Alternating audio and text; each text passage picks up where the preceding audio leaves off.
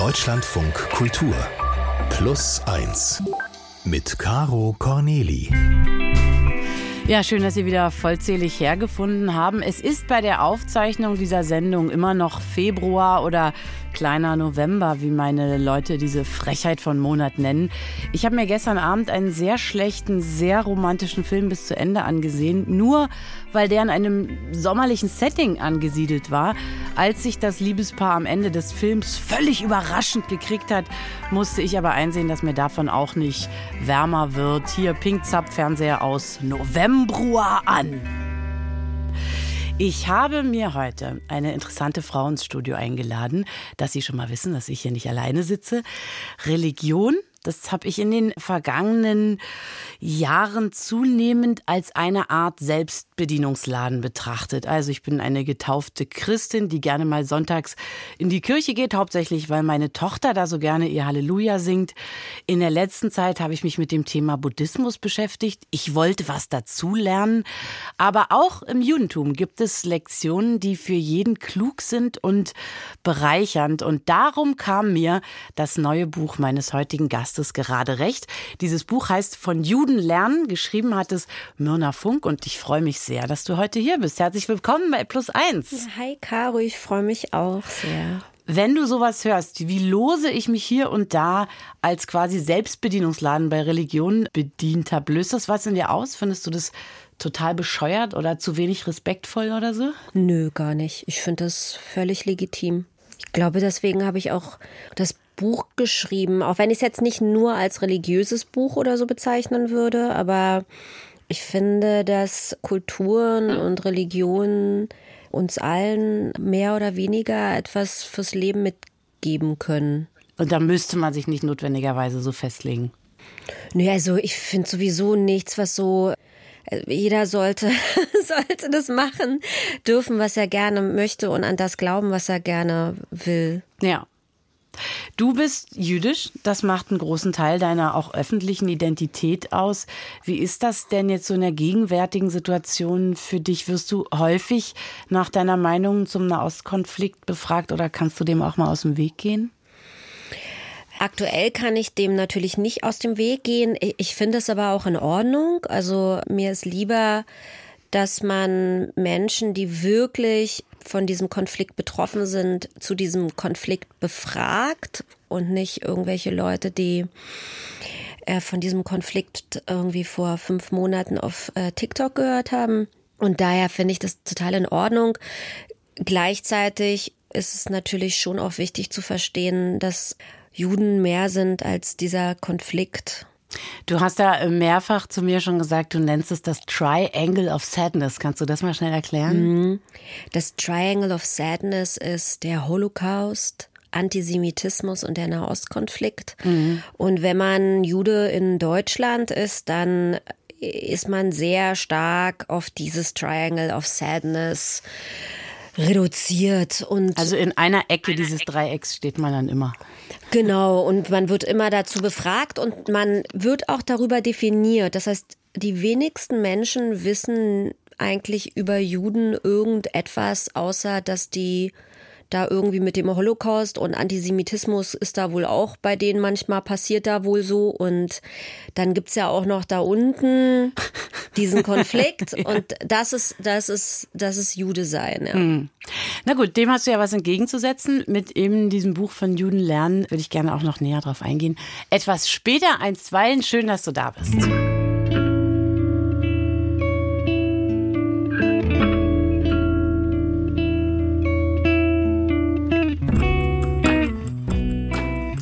Mirna Funk ist heute mein Gast. Sie kennen sie entweder schon oder nicht, dann haben Sie heute Gelegenheit, sie kennenzulernen. Sie ist Schriftstellerin, sie gehört dem jüdischen Glauben an und schon jemand, glaube ich, der mehr in der ganzen Welt zu Hause ist als in Berlin-Pankow, oder?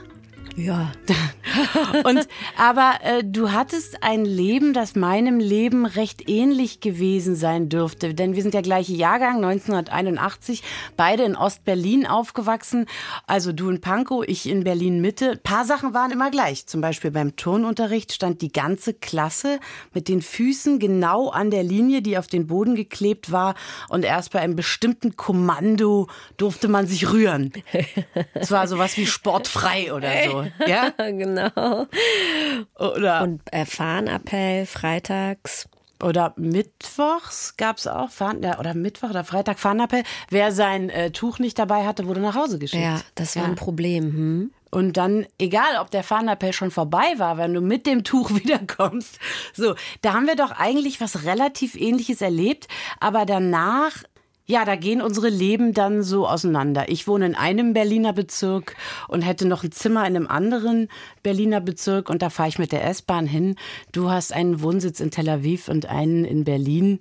An welcher Stelle glaubst du, sind unsere Leben so auseinandergegangen? Oder wo ist bei dir dieser, dieser Bruch, ähm, wo du dich entschlossen hast, so zu expandieren?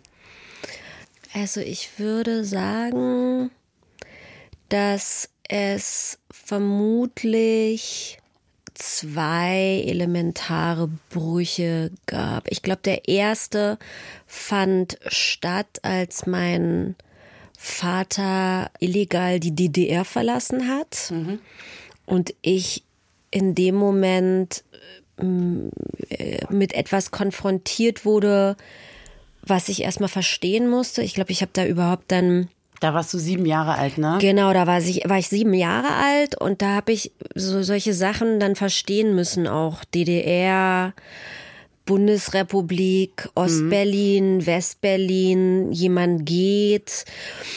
Und dann kam der Mauerfall, den hast du ja auch erlebt, aber den habe ich natürlich anders erlebt, weil der Mauerfall bedeutete Papa zurück. Ne? Und dann kam relativ schnell schon Papa und ich in Tel Aviv, anderthalb Jahre nach dem Mauerfall. Und Okay, da ging die Welt schon mal ein ganzes Stück auf. Ich habe es in der Genau. Zeit zum Beispiel bis nach Bremen geschafft. genau, das war mein erster Flug. Das war also von der DDR in den Nahen Osten in, in 18 Monaten. Äh, Und ab da an war dann, glaube ich, mit mir nichts mehr so, wie es vorher war. Und da hast du beschlossen, dass die Welt dein Zuhause ist und nicht Berlin-Pankow. Naja, wahrscheinlich natürlich nicht bewusst. Ich war zehn Jahre alt, aber äh, ich, es hat mich dann schon äh, ab meinem Teenageralter habe ich sehr schnell Pankow auch gehasst. Ich hasse Pankow auch heute noch. Ich krieg komische Gefühle, wenn ich schon so die Berliner Straße und ab der Vineter Straße so, also U-Bahn-Station, wird mir irgendwie schwindlig und mir wird heiß und so. Ich habe wirklich körperliche das, Zustände. Du spürst noch irgend so ein bisschen DDR in dir, was du aber einfach, wo du keinen Bock drauf hast? Oder wie, wie erklärst du dir diese Ich glaube ja, Ablehnung? ich habe das als unglaubliche Fremde und Enge empfunden, die ich loswerden wollte und abschütteln. Und wenn ich in diese Fremde und Enge zurückkehre, dann ist es irgendwie so suffocating. Also war die DDR für dich in erster Linie klein. Ja, Ja, ja, das Ja. würde ich schon sagen. genau. Für mich war sie nicht klein, sondern eher so, das waren so viele Regeln. Und ich Mhm. musste erst mal lernen beim Erwachsenwerden, dass man die gar nicht alle befolgen muss. Also, dass Mhm. man nicht unbedingt ne, immer nur Regeln unterworfen sein muss. Aber das haben sie uns ja ganz schön so beigebogen. Das hast du vielleicht ein bisschen schneller abschütteln können. Mhm. Nee, ich habe auch sehr schnell dann entschieden, dass Regelnbrechen genial ist. Also äh, Inwiefern? Also das fing so mit 14, 15 an, dass ich von nicht mehr zur Schule gehen bis, Genial. bis so andere Sachen. Alles was, alles, was mit Regelbruch zu tun hatte, hat mich wahnsinnig interessiert. Jetzt es ist vielleicht ein ganz schöner Sprung, aber ich würde mal äh, gern auf eins dieser acht Konzepte in deinem Buch von Juden lernen eingehen. Das heißt Tikkun Olam und bedeutet so viel. Also eigentlich habe ich verstanden, die Welt besser zu hinterlassen, als man sie vorgefunden hat. Das ist natürlich ein sehr großes Ziel. Kannst du mal sagen, wie du das konkret in die Tat umsetzt? Also was du machst, wo du sagst, okay, das ist jetzt Tikkun Olam? Äh, ein Buch schreiben, das von Juden lernen heißt. Ja, gut. Das ist schon, Das ist schon, das ist schon Tikkun Olam. Ich glaube, was ganz wichtig zu verstehen ist und was äh, das Judentum radikal vom Christentum und auch vom Islam unterscheidet, ist, dass im Judentum der Messias noch nicht erschienen ist. Ja?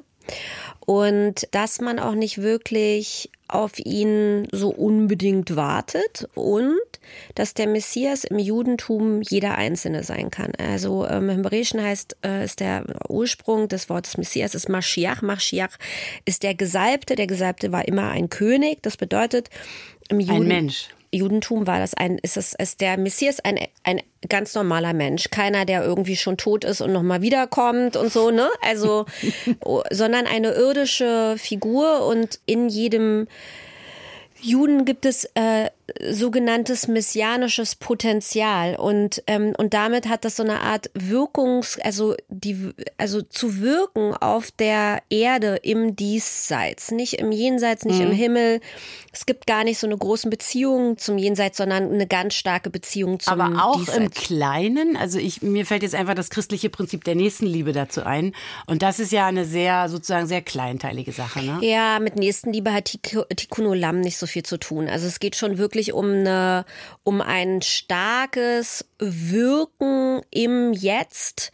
Äh, das kann zivilisatorisch sein, ähm, das kann politisch sein, äh, kulturell sein, einfach ein Wirken in der Welt, ein aktives Verändern der Welt und der Gesellschaft und, und dadurch ein eine Verbesserung dieser Welt. Abgesehen davon, dass du jetzt das Buch geschrieben hast, weil so leichtwichtig aus dieser Antwort auch nicht rauslassen, gibt es noch etwas anderes in deinem Leben, weil das Prinzip war dir ja auch bekannt, bevor du das Buch geschrieben hast, hast du vorher schon mal was gemacht, was Tikkun Ulam war. Und wenn du jetzt die anderen Bücher ja. nennst, lasse ich dich da wieder nicht raus. Ich wollte jetzt meine anderen Bücher äh, nennen, genau. Ähm, ich finde schon, dass jeder einen eigenen Bereich sich kreieren darf, in dem Tikkun Olam stattfindet. Hm. Also ich, ich muss nicht Feuerwehrfrau werden oder so, um äh, ne, jemandem das Leben zu retten, sondern mein Bücher schreiben. Ich habe letztens eine total, wirklich vor ein paar Tagen eine ganz tolle Nachricht von einer Leserin bekommen, die nur schrieb, ich habe jemanden kennengelernt und achte die ganze Zeit darauf, dass ich äh, nicht in eine Symbiose mit ihm trete, sondern ihn als anderen anerkenne und ihn für seine Andersartigkeit liebe, weil du das äh, in deinen zwei Büchern mir beigebracht hast. Du veränderst die Welt. Danke, Myrna. Okay, dann da hast du ja wirklich dein, da hast du ja deinen Stempel, dass du genau. das auch wirklich gemacht hast. Genau.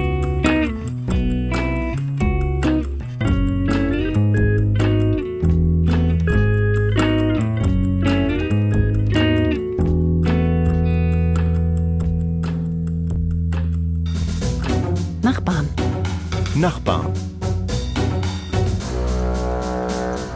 Das Verrückte an der Geschichte ist, dass ich ganz oft dachte, als ich ihn gesehen habe, bei dem könnte ich mir irgendwie vorstellen, dass der so krumme Sachen macht, ähm, allein in seinem stillen Kämmerlein. Ja, weil er so introvertiert und so eben latent aggressiv auf mich wirkte. Ich habe in einer Einzimmerwohnung im Hinterhaus in Berlin-Wedding gewohnt und habe dann im Treppenhaus oft meinen Nachbarn von oben drüber getroffen, der irgendwie so sehr groß und, und massig war und er hat oft so nach Schweiß und Alkohol gerochen. Es war so vom Äußeren ein bisschen unangenehm, aber auch so sein Grüßen hatte immer so ein bisschen was Aggressives.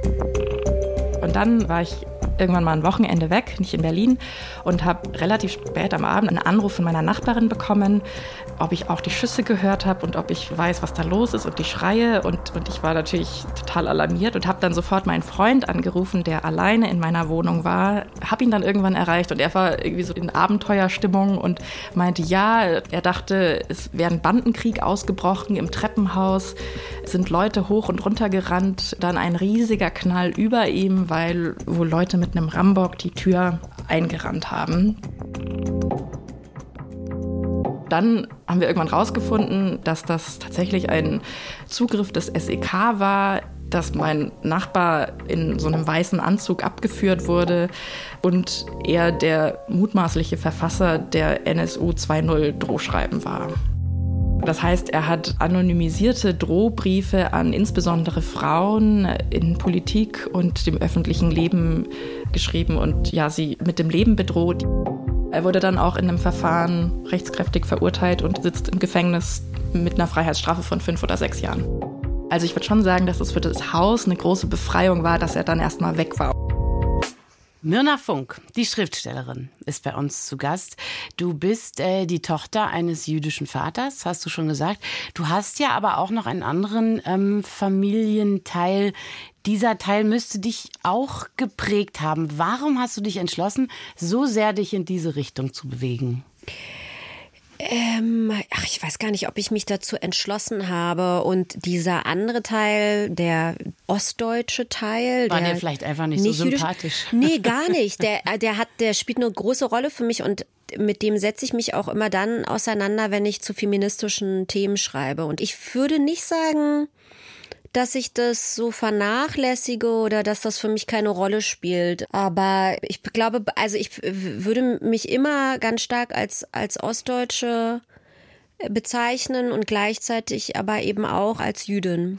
Also tatsächlich so als Ostdeutsche, ich habe jetzt ein bisschen was von dir gelesen gehört, so kommst du nicht rüber. Viel mehr als äh, jemand, der sich ganz und gar dem Judentum verschrieben hat. Du hast dich so ungefähr mit jedem Öl ein, einreiben lassen. Auch manchmal wirkt es so, als wolltest du ganz doll beweisen, dass du das bist. Kann, kannst, ja? du, kannst du erklären, wie dieser Eindruck entstehen kann? Ähm, weiß ich gar nicht. Ist, äh, das, das ist kann ich jetzt gar nicht so sagen, ob der so. Nee. naja, also ähm, du, du bist halt sehr, man hätte ja auch einfach sagen können, ich ignoriere den jüdischen Vater und mhm. mache hier mein, mein Ding in Deutschland. Aber du hast dich da sehr so reinbegeben und hast auch so Zeremonien mitgemacht, du bist konvertiert und all diese Sachen. War das vielleicht so eine Suche nach einem, nach einem Lebensinhalt, nach einem Sinn? Nee, auch nicht. Also äh, diese Identität, die ist Teil von mir. Und ich habe durch ähm, ja auch meine Aufenthalte in Tel Aviv viel Beziehung zu diesem, zu diesem Land aufgebaut. Ich habe Familie dort, ich habe ein Sozialleben dort.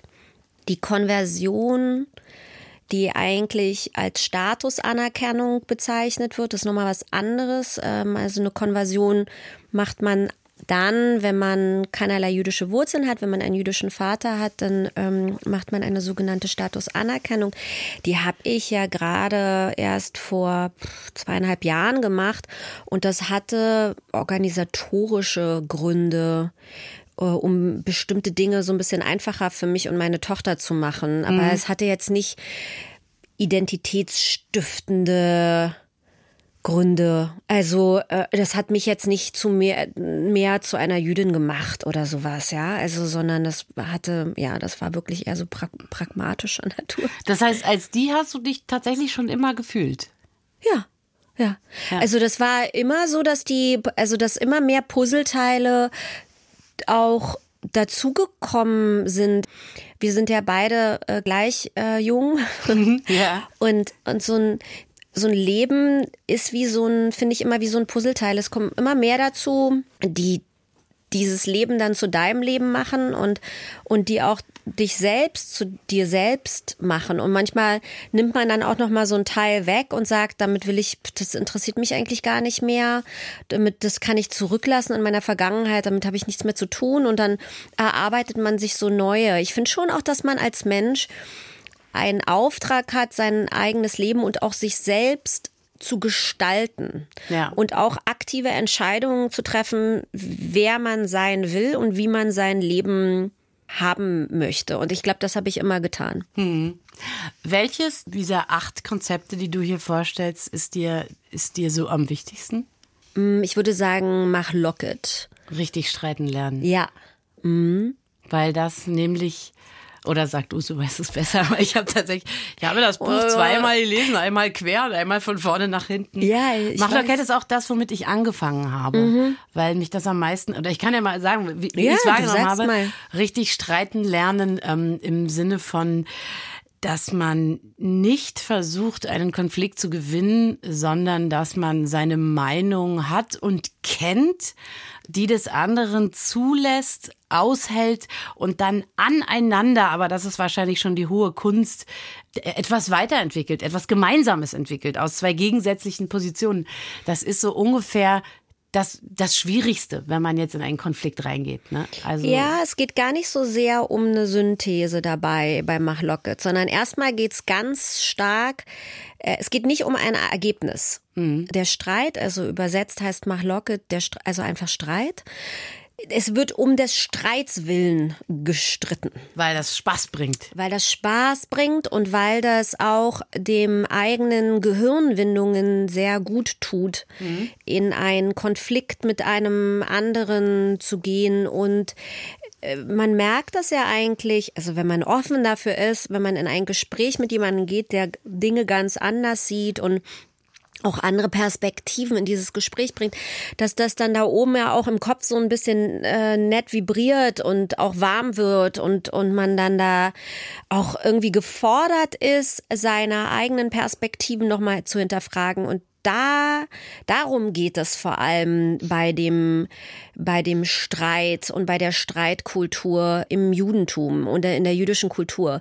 Es geht wirklich ganz stark nicht um das Ergebnis, sondern es geht um den Akt als solchen. Jetzt bist du ja bekannt als tatsächlich streitbare Person. Ne? Ja, Wenn das dein, sagt man so. Man immer. sagt so. Ja, man sagt so. In, inwiefern lässt sich denn, äh, also besonders eben auch in der Öffentlichkeit, ne? weil du in der Öffentlichkeit stehst, du hast mir auch gesagt, hier ist manchmal blöd einkaufen zu gehen. Man weiß nicht, äh, wer einen da kennt und irgendwie blöd anguckt. Inwieweit lässt sich denn in diesen Konflikten, die du da auszutragen hast, dieses Machlockett auch wirklich anwenden? Ähm, ja, nicht immer. Also das Beste ist natürlich ein Mahlocket anzuwenden mit einer Person, die vor einem sitzt oder vor einem steht und die mit, die dann auch wirklich Interesse daran hat, äh, selbst sich im Mahlocket weiterzuentwickeln und nicht am Ende als, äh, als derjenige rauszukommen, der Recht hat. Haben wir da mal ein Beispiel? Das, also, naja, halt jemand, der einfach nur Recht haben will, so, ja, mhm. der einen einfach nur irgendwie erklärt, wie die Welt läuft oder sowas, ne? Also, wo es nur darum geht, die eigene Position durchzusetzen. Und gleichzeitig, was auch nicht so gut funktioniert, ist natürlich so Streiten im Internet. Hier an einer Stelle, ähm, wo du das beschreibst, äh, geht es darum, dass ähm, du angeschrieben wirst von einer, die von einer Textchefin so sinngemäß gehört hat, was Myrna Funk, äh, wie kannst du der nur folgen? Die will, dass man Kindern in den Kopf schießt. Mhm. Und dem, dem bist du ja auf eine Art ausgesetzt. Ja, mhm. das, ich nehme mal an, du hast nicht gesagt, dass man Kindern in den ich Kopf schießen soll. Warum das nicht auch? so eine gute Idee. Nee. ähm, aber, aber wie lässt sich das, du hast es ja in dir, wie lässt sich das dann trotzdem anwenden in so einer, in so einer Situation? Also Machlocket lässt sich nicht anwenden, wenn man im Internet beschimpft wird oder wenn irgendwelche Leute Lügen über einen verbreiten. Dann mhm. endet jegliche Form von Mahloket und dann beginnt eigentlich nur noch das jüdische Lashon Hara, dem ich auch ein Kapitel gewidmet habe. Ja. Das heißt, üble Nachrede über andere zu verbreiten. Üble Nachrede ist keine Diskussion. Üble Nachrede ist auch kein, kein Gespräch. Das ist einfach ein Beschimpfen. Das ist eigentlich nur ein Beschimpfen, ja. Mhm. Und na, es ist nicht nur ein Beschimpfen, es ist natürlich auch ein, äh, ein Diffamieren und ein, also Rufmord, Zerstörung äh, auch äh, der äh, einer Person. Ne? Mhm. Ähm, wenn man jetzt nur sagt, i ist die doof, die hat äh, hässliche Haare und ne, das ist das ist das eine. Da kann man sagen, ja okay. Ja. Aber wenn man jetzt zum Beispiel sagt, ist die doof, äh, die tut nur so, ist die doof, die, weiß ich auch nicht, die schreibt über Sex, ist die doof, die genau. so, dann ist das üble Nachrede im Sinne von, es ist schwer, sich dem entgegen zustellen oder als einzelne Person. Ja, und es ist auch schwer, das überhaupt jemals wieder aus dem Raum zu bekommen, wenn das einmal gesagt wurde. Ne? Also mhm.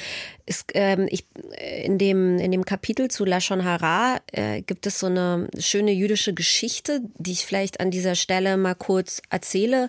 Und äh, jemand, der üble Nachrede verbreitet hat über eine andere Person, kommt zu so einem Rabbiner und sagt, ja, äh, hier, ich habe so schlecht über jemanden gesprochen, was soll ich jetzt machen? Und der Rabbiner sagt, äh, du kaufst dir jetzt mal ein Kissen, äh, nimmst so ein Federkissen, gehst auf den höchsten Berg der Stadt und dann schneidest du dieses Kissen auf und lässt alle Federn frei. Und dann macht er das natürlich, weil er denkt, ah, irgendwie jetzt werde ich hier meine Sünde los oder so, ja.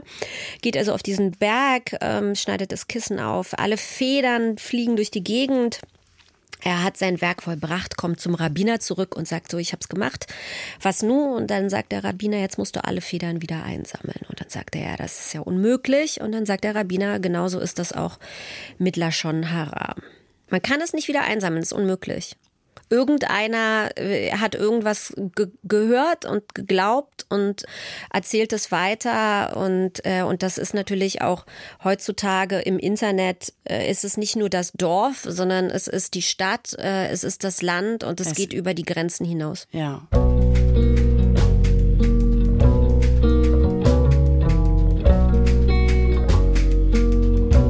Ich begrüße jetzt ganz herzlich am Telefon Florian Hacke. Der Mann ist Kabarettist und Schauspieler. Hallo, schön, dass du da bist. Hallo, schön, dass ich dabei sein darf. Wir wollen ähm, heute über eine Frage sprechen, die wir im Grunde genommen mit Myrna auch schon angerissen haben. Und zwar geht es um die Frage, wie überlebe ich einen Shitstorm? Plus eins. Die Antwort so ein Shitstorm, ja, ist tatsächlich, ich habe immer drüber nachgedacht, als Wort sehr, sehr genau, weil mhm. es ist ungefähr das. Wird man angegriffen, wird man diffamiert, fühlt es sich wirklich an, als würde man mit Mist beworfen werden. Und zwar steht man in der Mitte und es kommt von allen Seiten. So viel mal zu dem Wort. Was würdest du denn sagen, was, was gut ist, vielleicht in, in sowas, wie wir es gerade mit der Mona schon besprochen hatten, in so einer Situation, wenn man so angegriffen wird, wie, wie soll man sich dann verhalten, um ideal da wieder rauszukommen oder um möglichst wenig Schaden zu nehmen? Naja, das kommt ein bisschen darauf an, was für eine Art von Shitstorm man sich da eingefangen hat. Es gibt dann so eine breite Skala von bis. Also die quasi einfachste Variante ist natürlich, wenn du irgendwie auf Twitter von irgendwelchen Leuten beleidigt wirst oder auf Instagram. Da kann man natürlich die App löschen und für eine Woche ausmachen und was anderes machen und so weiter. Das ist nicht schön und ich glaube, jeder von uns ist auch so ein bisschen empfindlich und liest auch so ein bisschen und denkt so, ey, was wollen die denn und so. Aber das ist vielleicht noch die Variante, die man mit Fernsehen und guten Gesprächen und einem Glas Wein äh, irgendwie überstehen kann. Aber es geht ja eben noch nach oben weiter. Ne? Es gibt dann irgendwelche tätlichen Dinge, die daraus erwachsen, irgendwelche äh, Leute, die vor deinem Haus stehen. Ich glaube, das ist eine ganz andere Bedrohung. Und es endet ja irgendwie bei äh, Lisa Maria Kellermeier, der Ärztin aus Österreich, die sich das Leben genommen hat, weil sie es nicht mehr ausgehalten hat. Und ich glaube, die äh, Variante, was man, was man eben tun kann, hängt ganz stark davon ab, welcher Bedrohung man ausgesetzt ist und wie man persönlich aufgestellt ist. Also wie man sowas an sich abprallen lassen kann und wie man mit sowas umgehen kann. Da haben wir jetzt natürlich schon mal die ganze Range also aufgemacht. Mhm. Gehen wir mal von so einem mittelschweren Fall äh, aus. Ich sage immer gerne das Beispiel, dass ich in meiner Öffentlichkeit gesagt habe, Kinder sind wie ganz normale Menschen, nur viel, viel dümmer. Und da gab es einen Ärger dafür. Ja, und dann haben Leute, ja, der sollte mal die Sendung wegnehmen, die sollte überhaupt nicht mehr und er, dafür zahle ich Rundfunkgebühren und so weiter. Also der Wunsch, man möge entfernt werden, der ist dann, wird dann immer relativ schnell, relativ relativ laut. In diesem Fall habe ich tatsächlich mir die Ohren zugehalten, eine Weile, weil mir, mhm. das, weil mir das unangenehm war. Ja, find, findest du, ich habe es gut gemacht? Habe ich das gut gelöst, Florian?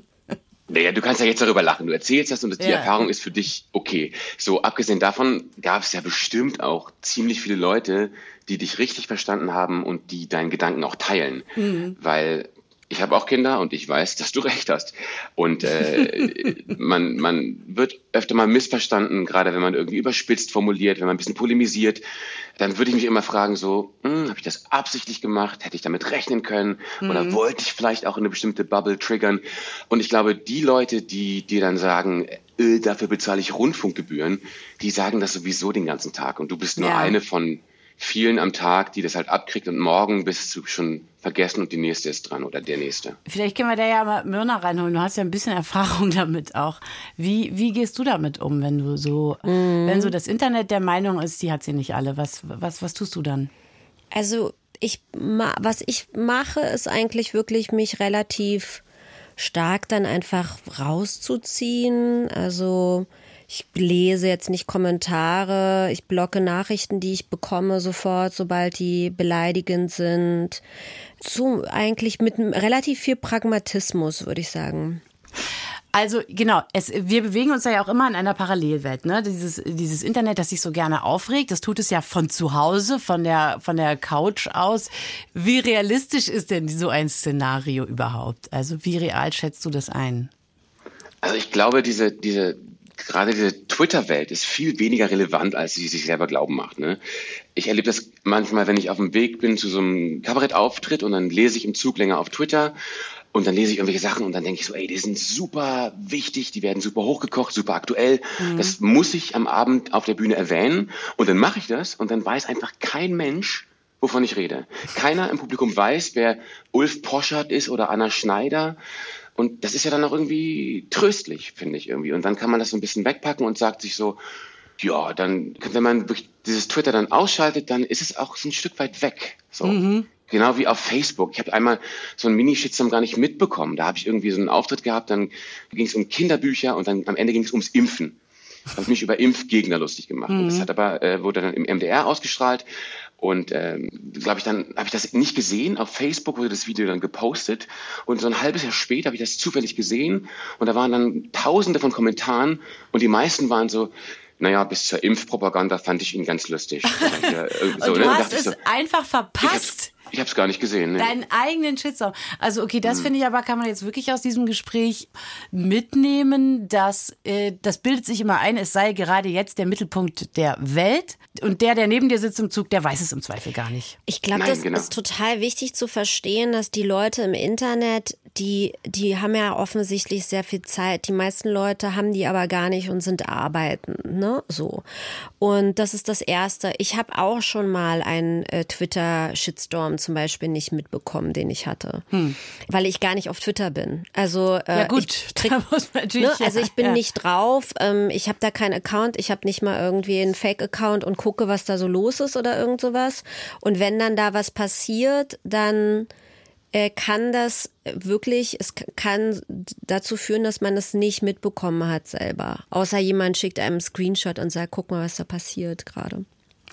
Okay, dann würde ich jetzt mal Folgendes formulieren wollen. Es wird nicht so heiß gegessen, wie es gekocht wird.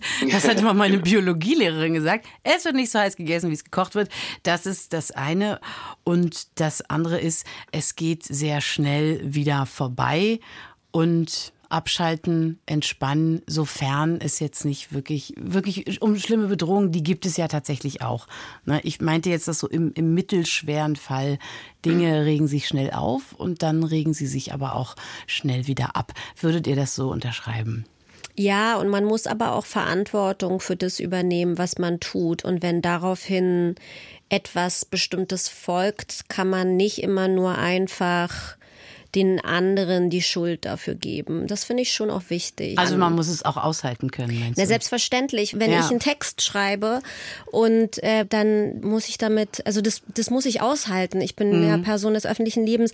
Das sind ja zwei verschiedene Sachen. Ne? Man kann Lachon Hara ähm, äh, erleben, Nachrede. ohne dass man irgendwas genau, ohne ja. dass man irgendwas getan hat. Ne? Ja. Und dann kann natürlich auch ein Shitstorm entstehen, wenn man Dinge sagt, schreibt, was auch immer, die die andere als problematisch empfinden. Okay, und dann kann man sich nicht hinstellen und sagen, die sind alle so schlimm, sondern man nee. kann sagen, damit konnte ich jetzt rechnen mit dieser Muss Reaktion. Muss ich rechnen, ja. ja.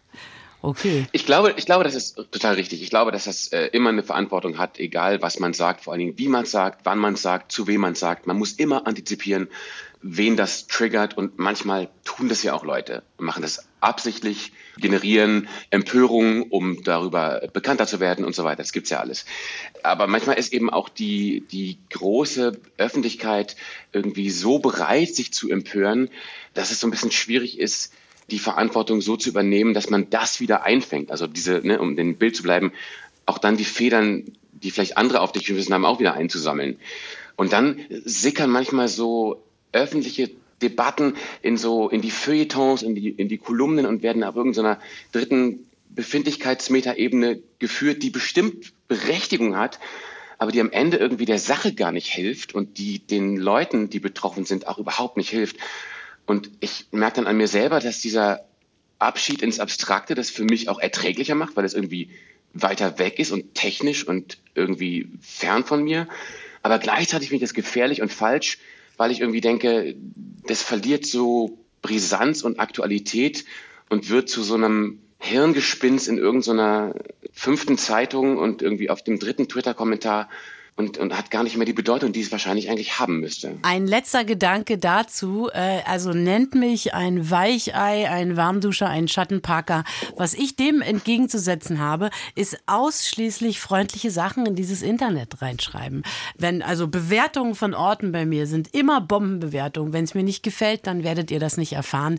Das ist mein Beitrag zu weniger Hass im Internet, weil das andere merken wir ja auch schon hier an diesem Gespräch ist einfach so komplex. Wir werden das nicht auflösen lösen können. Und wenn sich vielleicht ein paar Leute da draußen an mir ein Beispiel nehmen wollen, dann haben wir, haben wir dann schon Tiku Mulam gemacht? Bisschen vielleicht, ja? Ich finde das richtig, so wie du das machst. Yes! Dann Man ich kann sich auf jeden Fall ähm, gemeine Yelp-Beschreibung kann man sich klemmen, ja. ja. Na dann, äh, haben wir das doch hier zu einem persönlichen Ende gebracht. Ich bedanke mich sehr stark bei äh, Florian Hacke. Schön, dass du dabei gewesen bist.